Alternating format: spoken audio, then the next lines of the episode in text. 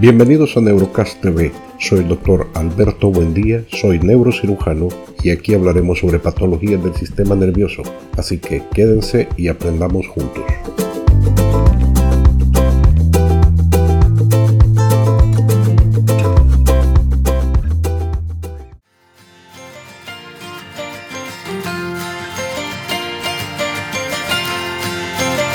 En esta ocasión hablaremos de las alteraciones de la conciencia conoceremos los diferentes grados de alteraciones del estado de conciencia.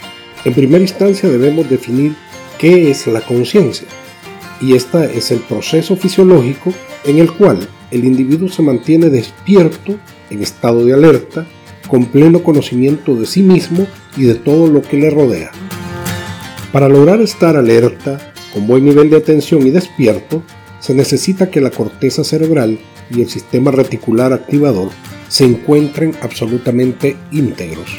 De tal manera que si hay lesiones en la corteza cerebral y en el sistema reticular activador, se podrán presentar diferentes grados de trastorno de la conciencia y así tendremos letargia, que es un trastorno de la conciencia en donde la persona se encuentra somnoliento, desorientado, pero despierto.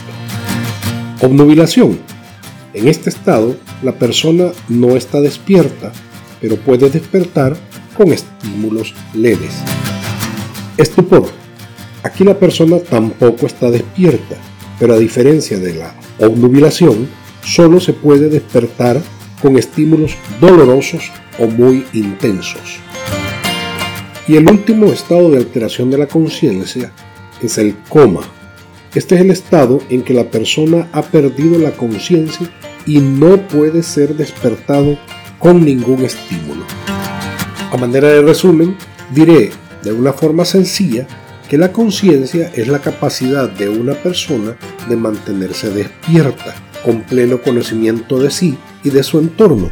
Para que esto suceda, es necesaria la plena integridad de la corteza cerebral y del sistema reticular activador, de tal manera que si hay alguna lesión, se pueden presentar diferentes trastornos de la conciencia. Hasta aquí por el momento, no olviden suscribirse a Neurocast TV y sigamos aprendiendo juntos. Hasta la próxima.